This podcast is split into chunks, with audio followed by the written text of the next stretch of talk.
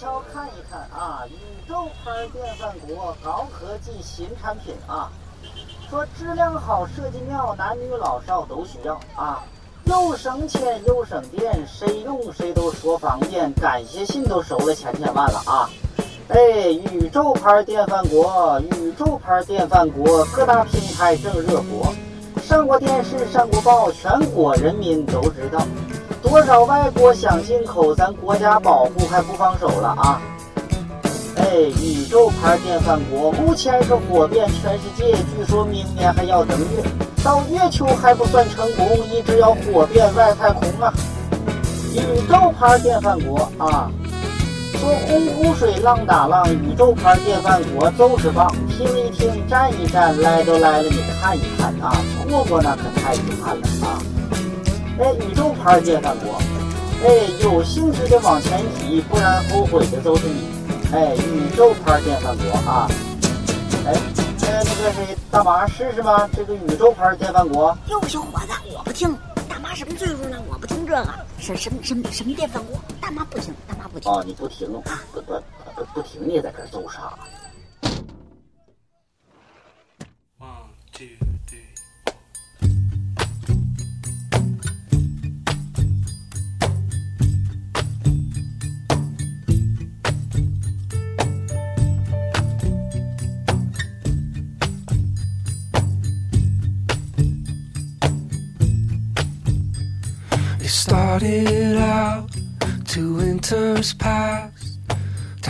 各位好，欢迎来到宇宙牌电饭锅啊！我们这个锅今天又开锅了。今天呢，我们非常有趣，我们请到了两位非常年轻、美丽的女性朋友啊。她们一位是谭，大家好。哇，你怎么就知道我要先说你呢？他们一位是美丽的谢尔西谢尔西同学，大家好。对，另一位才是也可以勉强算美丽的谈恋爱同学。Hello，大家好，我是谈恋爱同学。好嘞。我我我问一个，就是比如说，你之前遇见过很多让你背小三儿的这种情况吗？嗯。但假如一个男生过来跟你说，我想要开放式关系。你会接受吗？可能会，可能就接受了。对，因为我，因为，因为到现在为止，我觉得婚姻或者是约会，它不再是一个庄重的承诺了。就它除了能带带出来一些轻飘飘的愉悦感，它带给不了你任何实质性的东西。可能你还是得靠你自己。诶，那如果那如果你看你最近喜欢人家的那个小伙子，对他没有带给我什么。就比如说他跟你说我啊，就是。你看他现在的说法是我这是不打算结婚的，对吧？嗯。但是他如果跟你说我呀可以结婚，但是我结婚了呢，我也会，呃，经常带女孩子回家。对对对对对，我我可能会那样的，你行不行？你 OK 不 OK？我可能表面上会接受吧，但是我如果看到他跟其他女生那些甜蜜的要死的聊天记录，肯定会发发疯的。我觉得没有任何一个女生会容忍说是自己最心爱的男生来去跟。其他的女孩子怎么怎么样？虽然嘴上会说啊无所谓，我我看得开，然后我怎么样？但是当实际情况发生到每个人头上的时候，那一刻的爆发点不是任何人能想象出来的。我觉得一定是这样的。嗯，其实我小时候的时候觉得开放式关系就是好酷啊，就是你好羡慕，很很羡慕，就没有那种。这是你在跟同时跟九个初中男生一起发短信的时候就确立好的。但后来当我深入的了解了一下开放式关系，就不是说是呃单方面的劈腿叫开放式关系，也不是说我告诉你我我我去出去玩去了，而是说是一种完全的开放。就是你跟谁玩，玩到什么程度，你是对另一半是同步的，是必须那我可能那我可能受不了，我不知道这玩意儿的 就开准确定义。开放的浅层次就是你的手机对我开放啊，不行啊，手机对谁然后，所以我后来就觉得我我是接受不了开放。等等，这个开放那就相当于开放，不只是我默许，而是必须坦白且允许。我们是对哦，我想起来伍迪·艾伦一个电影，讲的就是。一个男的跟两个女的，但是那部电影名我忘记了。然后他们就仨人同时，哦，那是那个叫什么午午夜午夜巴塞罗那啊，对，午夜巴塞罗那，伍迪·艾伦那个片子。我当时看的时候，我就想，哇塞，那男的好幸福。所以我后来的态度就是，就是我我后来的态度就是，呃，就是你你可以在外面玩，你可以在外面花花世界。这么美妙，也不是一生要守候我一个人，但是你可千万不要让让我知道。对，我觉得可能现在女孩子会会是这样子的，就是你在外面该玩你的或者怎么着，你只要不要让我不要让我知道就好了。你回家是爱我的就可以。就是你你除非你能瞒得很好吧，嗯就是我，但是天下没有不漏不漏风的墙，就是你要让我知道，你就会死得很惨，就是就是最好最好别有，但是如果你非要有的话，你可千万别让我知道，嗯，我现在是这个态度，嗯，就是就永远不让你知道，你就可以假装不知道。对，就是是你实际上并不在乎他在外边怎样，只是你知道你自己的心里接受不了。对，而而且是他在外面怎么就是跟人家搞感情，我觉得都还好，但是你不能花家里的钱，同意，同意，同意，非常同意就是你不。能在外面有家，不能花家里的钱，嗯。不花钱不花钱怎么搞感情？你可以少花嘛，我的妈呀！就是你可以不买包嘛。就是对啊，如果嗯，就是如果而而且说在外面搞出孩子这种是接受不了的，就是一个孩子要分家产嘛，所以就是 涉及到钱的都不行。你一说这个，你一说分家产这件事情，让我出去搞搞柏拉图呗，对，然后想到了想到了另外就是有个亲戚，但他已经过世了啊，就是他就是当年非常非常有钱嘛，然后就是抛开家里的老婆来来来孩子，，暂停，说说有多有钱，让我们心里开心开心，就是羡慕羡慕。开铜矿的，没概念，开铜在青海开铜矿得有多少钱？在青海开铜矿的有多少钱？嗯亿？十？十往上，十亿以，上是往上吧？嗯，然后虽然欠债欠了。很多，但是他他人不在了嘛。但是你一说到那个在外边有孩子，我想起来当时他下葬的时候，嗯，呃，在就是外地的孩子，就在外地老婆和孩子回来要分家产。哦，对就是我觉得我我们家，我在我们在我们家身上的每一个人看到有有婚姻幸福的影子，是婚姻幸福的影子吗？对，就是没有 啊。没有看到，嗯对，所以虽然我还是正非常正能量的宝石啊，我我一嗯我要结婚，我要找男朋友，我要谈恋爱，但是至今没有实现，嗯，我觉得现在就是婚姻对真正年轻人的吸引力太少，太少。了，嗯，婚姻真正能提供的是什么呢？其实谈恋爱能提供的，婚姻也差不多吧。嗯，我我其实上次跟人聊过一个观点，我就觉得人类的婚姻制度其实该变一变了。但是变成什么样，我以我这点脑细胞，我想不出来一个好的解决办法。但是显然现在的婚姻制度，嗯，有很多就是不完美的地方。但是你看，有一个，比如以前有一个说法，说比如说中国古代的婚姻制度，它的一夫一妻制其实是有一些补充和故意留下的漏洞的。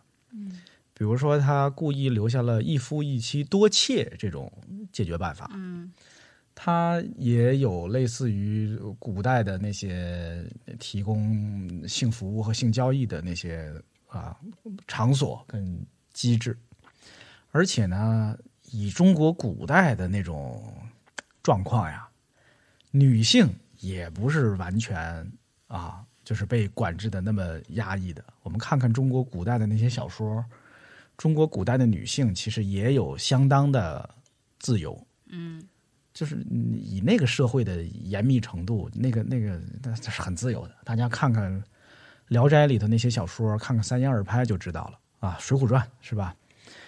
嗯，它其实是以那些为补充的，就相当于我我有这么一个严密的制度，但是其实这是一个四处漏风的制度。嗯，因为要是不四处漏风，这个制度早就维持不下去了，早就爆炸了，就像高压锅的那排气阀一样。要没有那个阀呢，这个锅也早就炸了。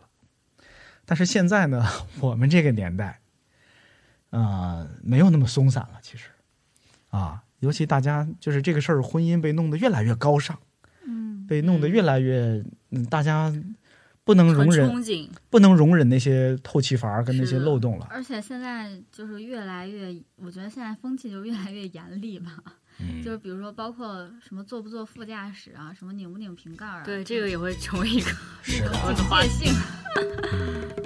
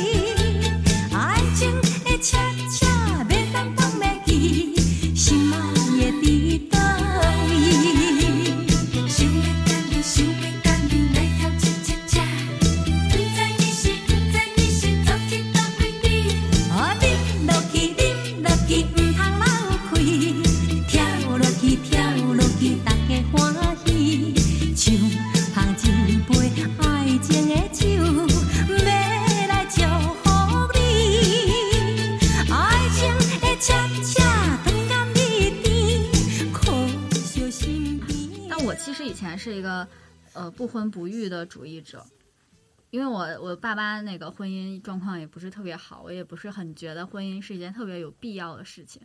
但是其实我现在就是可以结婚，就是可以跟我男朋友结婚，因为我现在觉得就是婚姻是如果如果国家规定结婚不许收份子钱，你还结婚吗？也会结吧，就是因为我现在觉得，万一我死了的话，就是我可以把一部分的财产就是给我男朋友。嗯啊，但如果我如果没结婚直接死了的话，可能就只能不能给我男朋友了。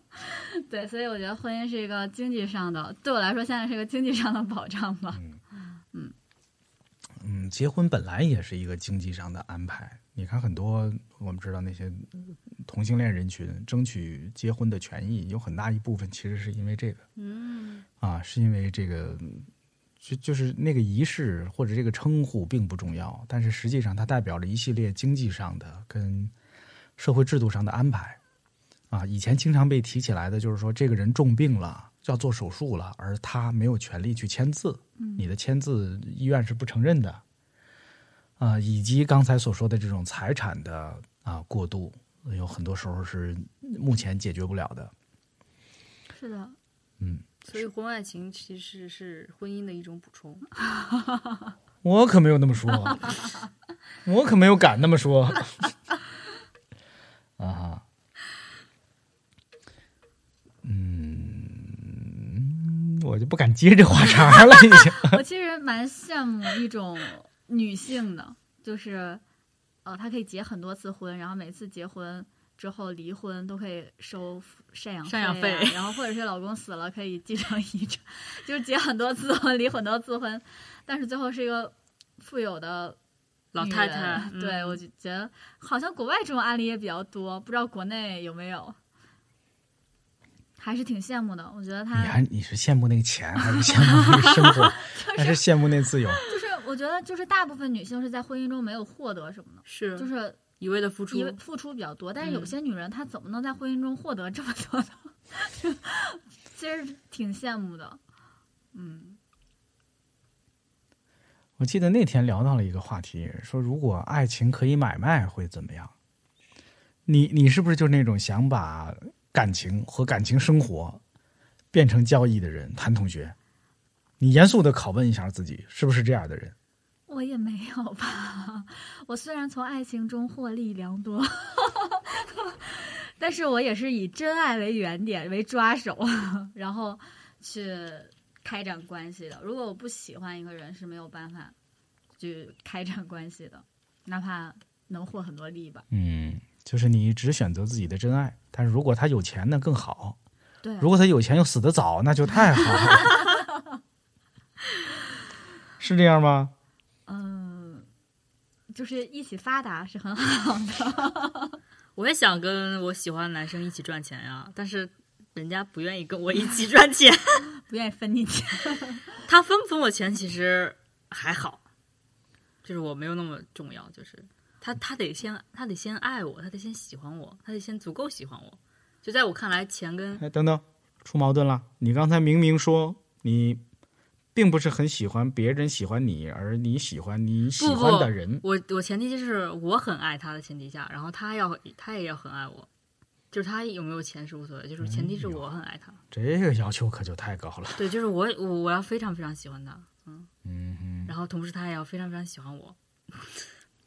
我觉得现在女生谈恋爱其实很难的，因为我现在有很多朋友，呃，都很没有男朋友，就是或者在相亲当中。嗯，我觉得就是现在女性可能经济地位提高了之后，就是能 match 他们这个的男性已经牢牢的提前被锁定了，是的，已经被嗯所以他们的选择就非常非常少少。哦，是吗？这是一个普遍的现象吗？你们二位也也是这样认识的？就是以你们也你们的认识也是这样的？是啊，我就觉得现在能匹配我的太少了。就是我我因为我匹我锁定的比较早，所以就是匹配我的还是被我抓住一个的。但是这些年，就是也有喜欢我的人，我我我不是说他们配不上我啊，就是可能就是不 match。嗯哼，嗯，嗯，如果有我这几年就是有人喜欢我，我就会跟他讲讲我的欲望和困境。就是这是我检验一个人到底爱不爱我的一个标哦，准哦。你会你会跟他讲这些对吗？对我就会跟他讲，我说我好想买房，嗯，我说我我说我我就我好想买房，就差两百万了，看他什么反我我没应是不是？我不会说我就差两百万了，我但是我会说，我说我好想买房，我觉得我我我我现在就还想再背三百万的贷款，嗯，就是看他有，就是他有两种反应，就是要不然他有心去帮我想一想，能给我一些建议，嗯然后要么他能伸手帮帮我，但是大部分男的听到这些就是没有直接被吓走了是对？，就是我觉得就是他们走是好的，因为我也不喜欢，不是特别喜欢他们，但是嗯就是你会能感受受到那种人间真情是和人间真钱绑在一起。来，我我往那个，我用一颗善良的心，往善意的方向来理解你这事儿哈。你其实你其实是想用这种方式来筛选掉那些不想跟你共担人生的痛苦跟责任的人。嗯，如果一个人听到这个事儿马上就跑了，说明第一，他不想分担你人生当中的梦想跟责任，他就想跟你玩玩而已啊，他没有想认真的帮你解决这个问题，维持这个关系，是吧？可能这是一个你交往的前提。对，是这样。但是就是我觉得也比较开心的一点就是，可能我认识他们的时候还比较弱小，就是 确实是一穷二白吧。但是呃，他们虽然没有对我伸出援手，但是呃，现在我已经比他们 过得好了，就是他们没能买入我人生的红利吧？对，就是那种哎感受。呃，啊我也是这突然想起，样想的。突然想起一个来，你俩你俩碰到过特别抠门的人吗？甭管是男性还是异性，就或者你们听说过的，有因为我呃之前就好多人一谈这种奇葩的时候，都会谈到一些特别，好像就像跟你刚才说的其实差不多，就看一个人对钱的态度，其实是能看出这个人的人生的态度，甚至是对感情的态度的。我我其实我对感情的态度就是，如果我喜欢你或者你喜欢我，我们俩决定有一些共识，我们应该彼此成全，这是我的感情态度。然后我见到那种比较奇葩的钱的事情，就是我遇见的比较少，因为我比较抠，所以都被我筛选掉了。嗯、但是比如说有的人就是我我一发那个朋友圈就会有。比如说发好看的照片，就会有一个固定的一一些男的就会私聊你，他不会给你点赞，也不会给你留言，他会看看看见漂亮照片就会私聊，是的，怎么聊呢？哎呀，你这张照片真好看。或者是给你搭些别的茬，然后我就我我当时我看到这种，我就心想，老娘不赚到你的钱。我我就是孙子，就是，我就跟他说，呃，那个，呃，我好多理由，就说我想什么喝奶茶，或者是想那个买咖啡，或者是我会看相，你让我把你想让我帮你看看吗？然后 我怎么感觉今天我有一种学到了赚另外的赚钱方式的？我刚才就在想，我觉得这期的题目得换，我我不想叫什么爱情情对，场不要叫情感奇葩了。但是我也没想好，我也没想好这标题叫什么我。真的很讨厌他们。然后我就后来就直接把那个朋友圈的那个封面换成了就是诉苦、忏悔、求建议，一千块钱一个小时，就是为了防他们，就是把他们挡住。挡住了吗？嗯该问的还是会问吧就。是有一定的效果，但是后来就是收到了很多女粉的咨询，就真的有人拿着几千块钱来找你聊，对，就是意意外学到了，就本来是想挡他们的，后来，嗯、我我听我朋友说，就是比如说，有的男孩子还是很会算计的，就是跟你谈婚论嫁的时候，想要商就是商量一起还首付，呃，一一起还还贷款，或者是你看你能不能出一点儿，嗯，就是还是蛮能算的。然后或者是出去跟你 A A A，就没追到你的时候很大方，然后出去的时候就开始 A A。我怎么觉得我属于那种，哎，出去吃饭，哎，你不用付钱，你不用付钱，我来付。然后开房的时候，哎，你不用开房，我已经开好了。然后过生日送礼物的时候，哎，你那打住打住，我给你除了买礼物，我还要给你转账。你是这种人，我是我我我我我碰到喜欢的是会是这种，嗯，但是我跟我男朋友的话，就之前他在上学，我已经工作了，然后我们俩出去，比如说飞机票、酒店，都是你来付。对对，就是吃饭。我带他去就是什么黑珍珠还是米其林，然后就吃的很贵，他有点不好意思点，然后说没关系，吃喝，就是那果然是遇到喜欢的人就这对样。对嗯喜欢的人是这样的。但是如果不喜欢的人约我出来吃饭，我就会觉得，呃，他必须付钱。那个不是像你刚才所说的这种，以及你刚才所说的那种，我觉得那就不只是喜欢了，就那种啊，就可能离爱这个字儿就更近一点了，就是你愿意为他付出了。虽然刚才我们所说的都是钱，但是实际上它代表的是你愿意为这个人付出。对，你不光是想获得他，而是你愿意为他付出，这是喜欢跟爱的本质区别。还还有这么定还有这么定义的吗？我一直觉得我对那个男生没有到爱的那程那种程度，就是喜欢。愿意付出就是爱啊，愿意索取叫喜欢。啊，但我跟我男朋友已经恋爱蛮久了嘛，所以你看，就是一个人可以同时喜欢好多好多人，对吧？但是，就为什么说爱有的时候是是唯一的，或者说是排他的，是就是因为你不可能同时对所有人付出，对没有那个经济实力。但是同时获取好多人，同时占很多人便宜，大家都是可以做到的，是吧？我是这么分这事儿的。我我我我我要上个厕所。来，没事儿，咱们暂停一下。来，呃，由于有嘉宾要上厕所，我们暂停一下，放一首好听的歌给大家听啊。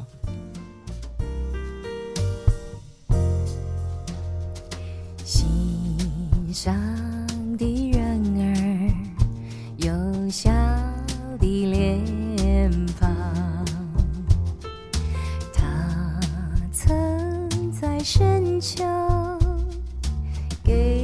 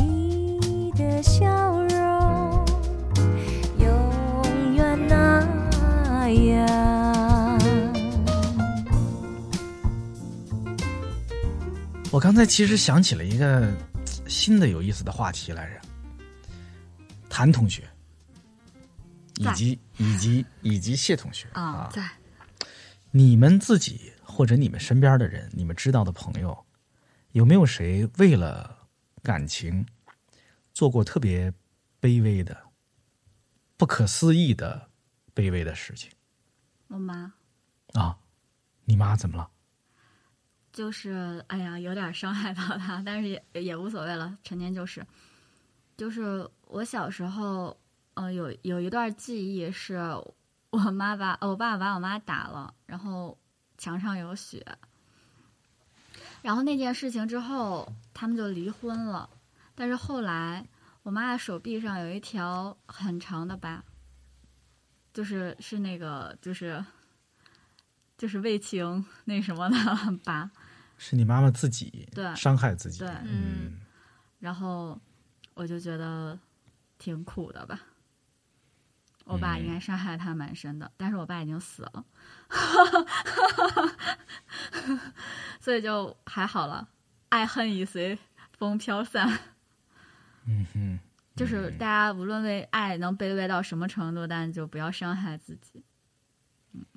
嗯，你自己呢？你们自己呢？我自己就还好吧，就是我我觉得我那事儿后来就不算卑微了，就是我我正式的第一个男朋友和我分手的时候，我我也在我胳膊上留下了一道疤，然后我就我就然后我就拍照片儿给他看，我说你看见这道疤，它会好的，我告诉你什么叫好了伤疤忘了疼，我疤好了我就把你忘了。嗯那道疤后来好了吗？没有，大家不要不要不要做一时斗狠，做一些狠事儿。我好我好像没有过太多就是这种，对，因为反正我也没有正常的谈过恋爱，然后也没有对，反正我觉得那那样就已经是很受伤害了。再卑微的事情也没有没有干过吧？以前有男生给我下跪过，嗯哼，然后我就觉得，我就觉得就是就是，我是那种人，就是他一旦给我下跪，我就会有点害怕，嗯，下跪也是一个很奇怪的我我就怕他把我他一激动把我杀了。啊，是的，嗯是的。来，我的那个人生教训时间，人别，我的宝贵的人生经验时间又到了。甭管是姑娘还是小伙子，如果你们碰到那种特别执迷的、狂热的追求者，嗯，请你们，我我不是说一定要拒绝啊，但是请你们注意注意一下。就是我自己也很害怕那些情感特别强烈、强烈到有点可怕的人。我也会担心，就这种人，他第一，他对你有这么执迷的、狂热的付出，他很可能需要你也有同样的回应才行。第二，当他发现他的这种狂热的执迷和忠诚没有得到足够的回应的时候，他的愤怒也有可能强烈到那样的程程度。我就我突然想起来，我喜欢那个男生问了我一句话：嗯哼，你不会在大半夜的时候心情不好把我杀掉吧？难道是不是我在他眼里也是这样一个状态？你已经表现的那么夸张了吗？没有没有，我觉得我还我觉得他在开玩笑，我还我觉得我表现的还挺正常的，啊哈，我在生。活中，嗯比如说我在我在网上是很尖锐的，然后但是如果我在生活中遇见有人加我微信，我一定态度特别好，我就会说好的好的好的，没问题没问题，然后回去就把它删掉。就是我就是怕现实生活中他把我拿抽偷突然抽出一把刀来把我杀了。你们都没有对别人那样卑微的付出过，或者说受过伤害和屈辱吗？我觉得我那已经很卑微了，就是对自己伤害自己就已经算是很很那什么的事情了。我没有过，别人对你，你说过有那么多人追求过你，他们没有做过什么极端？他们也就是追一追玩一玩，然后也就没有下文了吧？你们听说过吗？身边的人或者你们知道的？我我是劝大家，如果走不出来，就尽可能的卑微，就是嗯尽可能的如果。你喜欢一个人，他不喜欢你，但是你还喜欢他，你就尽可能卑微，哪怕就是你给他写多少页的情书，然后你跟他跟踪他，然后你给他下跪，然后你要用尽全力去卑微，用尽全力去祈求他获得他的爱，然后这样你就会把颜面扫地。你想起来这段关系，你就觉得恶对自己非常厌恶、恶心，你就很快能走出来了。哦，这是快速走出来的一个方法，但是我不觉得不要这样做了。对，这多可怕！这个我就很可怕我就很劝大家一定要这么做，又伤又伤害自己，又吓着别人人，还污染社会而且。而且对方一定会逃之夭夭，就更加速度的离开你，就是不会给你任何一点期望，就是就是这是斩断自己的绝路，而不是说我克制自己是斩断的结论。谈恋爱同学，你就是这样做情感咨询的吗？哦，我好像我这叫以毒攻毒呀！我我突然想到，就是有一个朋友，因为户口问题，然后因为她不是北京户口，但那她男朋友也不是，对，但是她男朋友就要求你必须是什么什么北京户口，不然可能我们俩结不了婚。啊，对，然后这个女生就想办法去搞天津户口去了。那他们还能结婚吗？我觉得结不了，我觉得是一定会结不了的。这个我觉得这就是一个借口。我觉得单纯的就是，我觉得这个男的不想跟他结婚，这个男的不爱他。嗯，这个啊，户口会是一个问题吗？户口是是会是一个呃喜不喜欢人的一个问题吗？这个不是。这个呢，你看有很多，比如说在北京生活，为为户口所困扰，倒也很正常，很在乎户口是，您自己吗？很在乎户口也可以理解，但是说你必须有户口，你没有户口我就不跟你结婚，有户口我就跟你结婚，这样的要求，我觉得从他说出口的那一刻起，你就不该再跟这个人在一起。我觉得格局太小了。呃对不起，又提到格局两个字。嗯是的，有些女孩还会要求说，比如说结婚之前要求什么男方房子给她加名，这种行为我都觉得不太好。不太好。对我跟我妈妈探讨过。虽然说结婚或者生子是女方付出多、嗯吃苦多，虽然要彩礼，哦，我非常提倡大家要彩礼啊。虽然要彩礼是是现在被谴责的，但是女生不要用这样的方式限制自己。你怎么知道你就买不了自己的房子呢？没错，为什么非要把自己的名字加在别人的房子上？没错，你可以拥有自己的房子啊。就是就像我妈讲的是，哎，你以后就要去嫁到别人家，也别要求人家加你名字，你要找一个更有钱的来买房子给你，或者你就自己变得很有钱，然后你再买一套自己的。嗯。嗯，爱情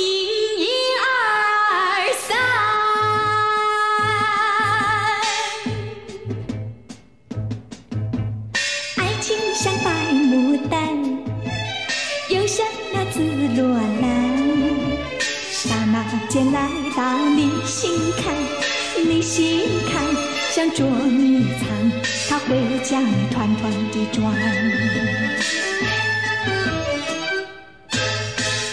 爱情比果儿香，爱情比果儿甜。哪管它生女或生男，女和男都会喜欢，它是你的宝贝心肝。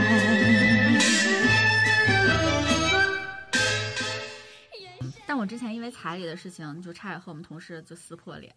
哎，差点和同事撕破脸。对，因为我们我们是有一个匿名社区的，哦吼，然后有一个，先是有一个男同事说他喜欢很久的女朋友，为了和他结婚，花光了钱买了房子，然后女方突然又要求给彩礼，因为要给他弟弟，他弟弟上学在读博啊，然后所以这个男方就是很无望的跟他分手了，但是我要录下这，我要录下这清脆的一声。就是男生跟那女生狠心说分手，但男生还是半夜发了一条帖子叙述了这件事情，说自己现在还是走不出来。接下来讨论的画风就变成了要不要给女的彩礼。然后有一个女孩又发了一条帖子说：“我是有弟弟的人，怎么就是伏地魔了？就是凭什么就不能要彩礼？”然后后来又一个男生发了一条帖子说：“我可以给彩礼，但我就是不给有弟弟的女生。”这好奇怪啊！这跟但是你这这谁更奇葩？这谁是奇葩？葩。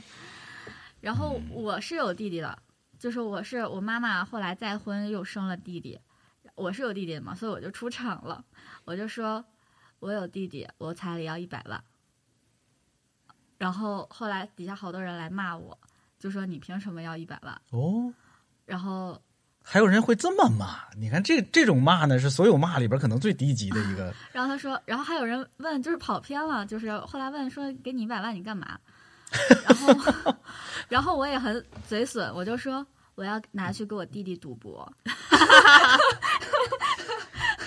然后，然后他们他们就是开始骂我，然后我就说，我说都是卖女儿，为什么不卖的贵一点呢？然后有人有人也说说什么这是明白人，说看出来什么彩礼就是卖女儿。你看，我觉得是这样的啊，你你把它说成是卖女儿呢，这个很多人情感上就接受不了，或者觉得这是一个非常很尖锐，原始的野蛮的这么一个制度。但是实际上呢，也是我个人的理解啊，至少在古代，在以往，这个彩礼这个钱要的是非常应该的，既非常应该，也非常正义，因为它实际上代表着，就是以往的婚姻制度是劳动力的转移，对吧？就原来，如果这个女儿一辈子不出嫁，她是能为她原来的父母这个家庭劳动，并且是吧带来经济上的收益的。实际上，她嫁到另一家，尤其按以往的婚俗，是女性要到男性家里去生活，这是代表我她跳槽了呀，她她她转会到你家了，以后她就为你家劳动，是吧？在你家踢球，给你家带来经济收益了。咱先别说什么生儿育女什么之类的，你看以往好多所谓的童养媳，就是从十几岁就或者更小，在你家就给你家劳动了，而这个钱给女性的父母是补偿你家损失的一个劳动力，以及你之前那个养育的那个钱，跟转会费性质是一样的。这个事儿没有任何不合理的。也许在现在的这个年代里，有一些婚姻关系，因为并不是说男女结婚了，女性就就完全归属于男性了，因为不存在这个人身归属的关系了关系了。但是实际上，那个那个钱很多时候它还有那样的意义和价值，是没错的。对，所以所以对我也并没觉得彩礼就是一个特别落后的不是野蛮我，我觉得。彩礼跟嫁妆这种事情应该不会再发生在我身上吧？但是我是东北的，就是东北是习俗是这样的，就是比如说女生有多少钱的彩礼，男生就要呃女生有收了多少钱彩礼，她出嫁的时候就带多少钱的陪嫁，然后这两笔钱其实是给建设小家庭用的第一笔的天使投资金，啊，是的，是的，东北这是这样的嘛？你听我说，这个啊，也是应该也是后来这这些年这个婚俗的变化。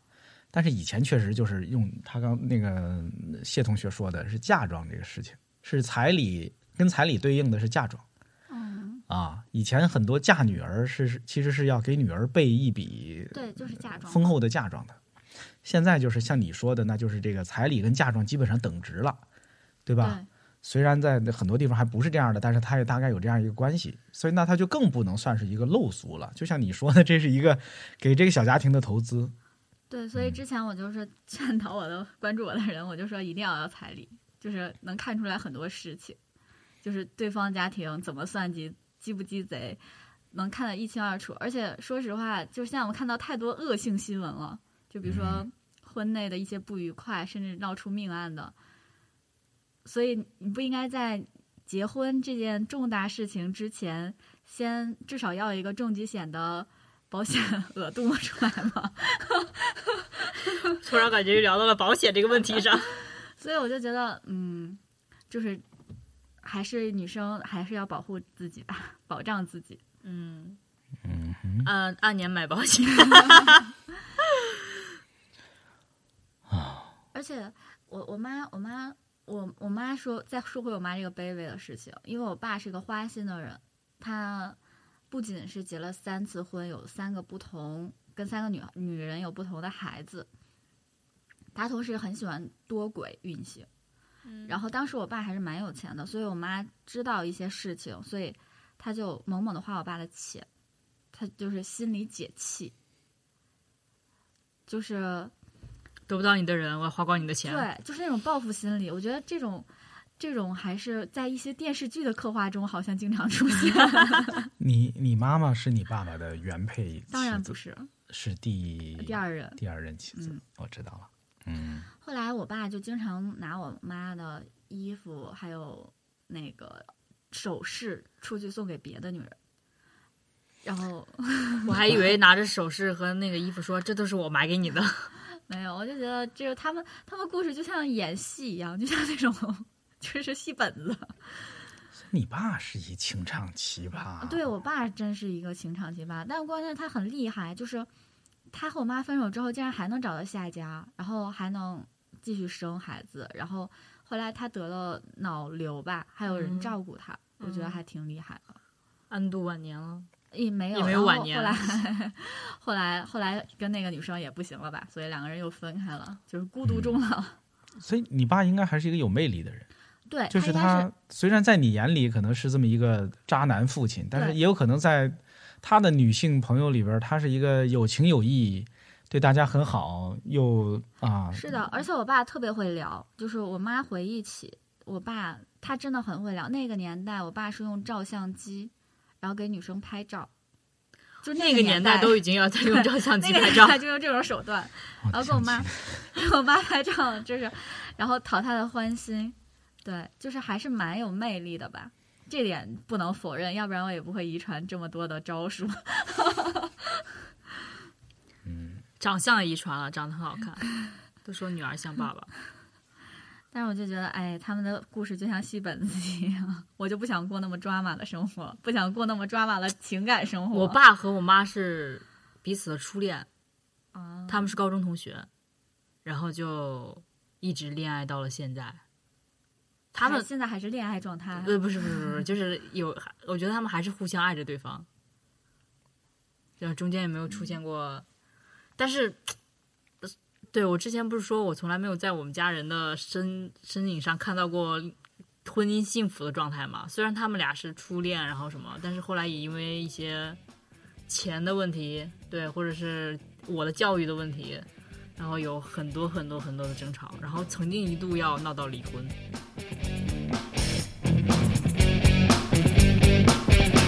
天地悠悠，过客匆匆，潮起又潮落。恩恩怨怨，生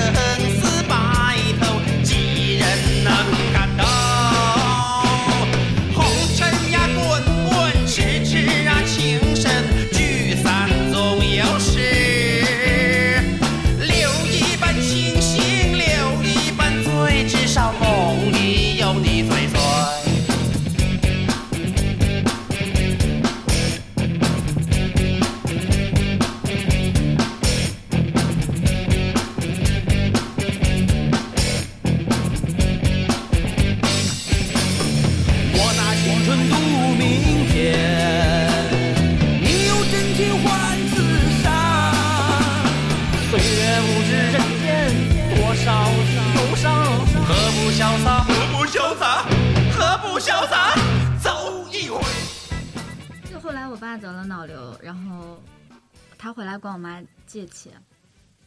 那个时候我已经很大了，他们已经分开很久了，我对我爸这个印象也非常差。嗯，但是我妈还是借给了他钱。当然得借呀，当然得借呀。我当时真的那时候我还小，我真的很不理解，就是为什么要借我？这么讨厌的一个人，你为什么要借给他钱？就是或者是这个人伤害你那么深，你为什么要借给他钱？但是我妈还是借给他钱了。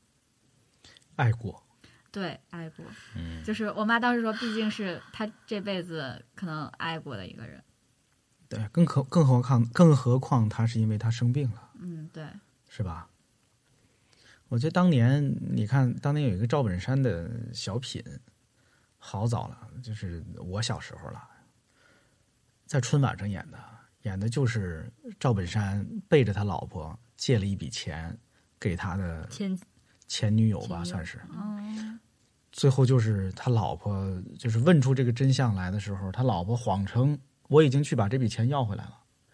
赵本山在那个小品里就爆发了，嗯，说你怎么能这样呢？人家他现在一个人带个孩子，又什么生病了过不去了，我给人就是，你看现在我们也看不到这样的小品了，但是但是那个小品我觉得非常好，嗯，是一个有情有义的啊，又很好的有人性光芒的那么一个小段子。是的，就是得接呀。就是比如你你们的初恋男友、女友、美女啊，你俩的初恋男 男友什么之类的，祝你平安健康。对我的初恋不知道在哪里，现在没有爱过，也没有感受过被爱的滋味，所以就孤独终老挺好的。我还是希望和我人生有交集的男男女女，嗯，平安健康吧。对对对，他们对平安健康。少来借钱啊。那我们我们反反反客为主，问问东东锵老师吧。就比如说，其实你也在婚姻关系中很久了吗？你你是现在感觉你应该用什么状态来描述他？还是聊点别的吧。有没有过心思活泛的时候？可能把握住了，不让我们知道。或者是换句话说，如果你的另一半他就是有那种呃恨不相逢未嫁时的对象了，你会有什么反应？哎呦，要是你看，我现在先站着说话不腰疼啊！我现在先站着说话不腰疼一下。如果他真的碰上那么一个人，如果他真的碰上那么一个人，啊，因为我知道，你看我的 我媳妇儿她老人家是一个成熟稳重的成年人，啊，如果她真碰上那么一个人，到已经到那样的程度了，让一个成熟稳重的成年人都那样了，那我真的可能让他去吧，是吗？啊，就别拦着了，要不你试试，就以咱俩多年的关系，我得给你这样的自由，要不太不够意思了。就你去试试吧，大不了你再回来或者怎样。我真的我觉得我也会这样，对吧因？为我我男朋友跟我好像是初恋，就是所以大千世界他还没体验过，就是他只睡过你一个姑娘，对那种花花世界，就是他也没见过。如果他真的就是怦然心动了，我觉得我就会放他出去。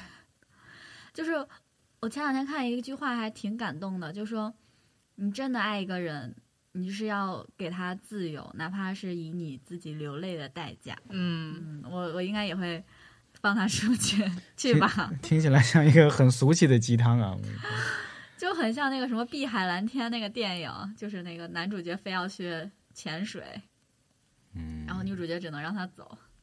我之前就想过，其实我和男朋友关系还是挺好的，就我觉得其实在一起、结婚、离婚，他出轨或我出轨，或者后后面一团乱麻，或者分开了，其实都不是最惨的。我觉得最惨他不在了，对，就是如果很多年就是他不在了，这个是我没办法接受的，这个是比较唯一无法接受的事情。就其他的，你想怎么开心你就怎么开心，你想怎么快乐怎么快乐，就是我都可以接受。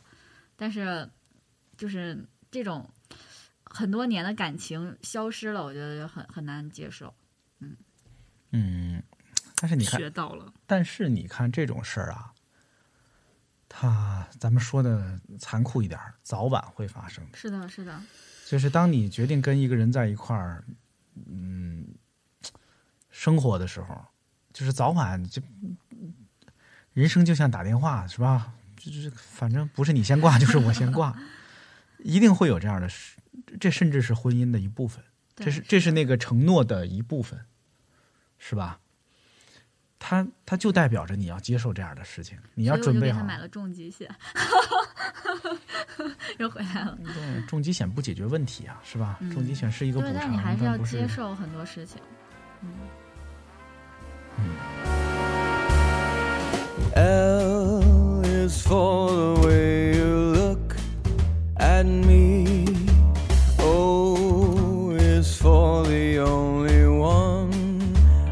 See. V is very, very extraordinary. E is even more than anyone that you adore can love is all that I can give to you. Love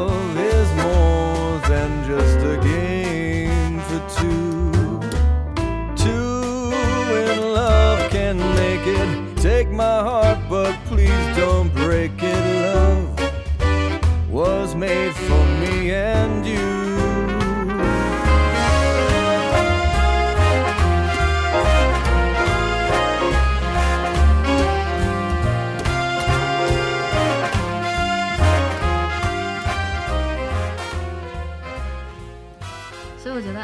就是其实情场奇葩呢，我还是挺羡慕的。就是你可以为爱疯呀，为爱做一些蠢事，或者想要问问你敢不敢对像我一样为爱痴狂？我觉得这些都挺令人羡慕的，就是你你可以为爱奋不顾身啊，你可以做一些很傻很蠢的事情，哪怕遍体鳞伤，我觉得是很美好的。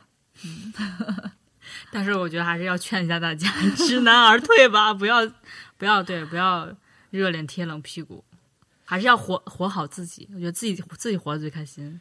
哎，你看你能说出这样的话来，说明录这个节目对你还是有所触动，是不是？对，就是我是知难而退，然后我就刚才跟跟你们聊嘛，就是突然觉得我喜欢他，我俩可能也不一定非要做男女朋友或者是结婚，我可能我可我可以跟他当一辈子的好朋友，然后默默的关心他，也有可能某一天我又喜欢上其他人了呢，对 对？还是挺高尚的。人一定会喜欢上其他人的。对，人一定会喜欢上其他人的。你看，我这记得以前是那些小说啊，还是电影里边，就会经常有一些哦哪些里边，就小男孩喜欢上了大姐姐，然后大姐姐嗯拒绝了小男孩的喜欢，然后就会告诉他，你现在还小，等你长大了呢，你很快就会喜欢上其他人的。啊，你现在觉得很难受，但是这个难受会过去的。嗯，你以后会会遇到一个姑姑娘，她会，你会觉得她特别好看，你会愿意跟她在一块儿，那个时候你会忘了我的，要就可可好了，就觉得嘿，棒，人性的光辉。所以如果是比如说那种。呃嗯，就是老头儿，老头儿爱上女保姆，啊，你这 为什么画风变得这么奇怪？这种，你说你们你们觉得，如果是令堂发生这段时间能接受吗？老房子着火也拦不住呀。人人呢，如果真到了那个生命的末期呀、他的衡量很多东西的尺度是不一样的。就比如说钱、房子，你看很多人都说，你为什么把钱、把房子给了那个保姆？他留着那些有什么用呢？那些价值几千万对他来说有什么价值呢？没有价值了。嗯，那个时候用这些东西来换取一点关怀和爱，甭管真的假的，对他来说是非常理性的选择。这就像莎士比亚的戏里边儿啊，那个穷途末路的国王说：“我可以用我的王国换一匹马”，是一样的。嗯，就是这个道理，就是你你要理解他，他做的是对他来说非常正确的选择。嗯，他如果能用别的方式来换取一点关怀跟爱，也许他不会做出这样的选择的。嗯，是吧？是的，嗯他看起来很多事儿都是这样的，很多奇葩是外人看来奇葩，也许对当事人来说一点儿都不奇葩。好的，我们今天啊，不光分享了好多自己的跟别人的奇葩的故事，我也很高兴。其实我们最后把这个话题啊，圆了回 圆满的结束。对我们把它终结在了这样的一个我自己的感悟吧，嗯，我自己的感受，就是所谓奇葩，可能只是外人不理解而已。嗯嗯，我们在嘲笑啊、嘲讽，或者说对那些奇葩的人和事哈哈大笑的时候，可能我们也想想：第一，我们自己有的时候啊，可能也挺奇葩的；第二，那些奇葩也未必就是没有道理的啊。我希望大家都能更宽容一些。我们自己也不完美，我们也容忍容忍别人的不完美。祝他们幸福。对，祝大家享受每一段的感情和嗯，恋爱。好的，谢谢谈恋爱同学，谢谢谢尔西同学。好，我们希望以后有机会再聊聊别的话题啊。再见。再见，拜拜。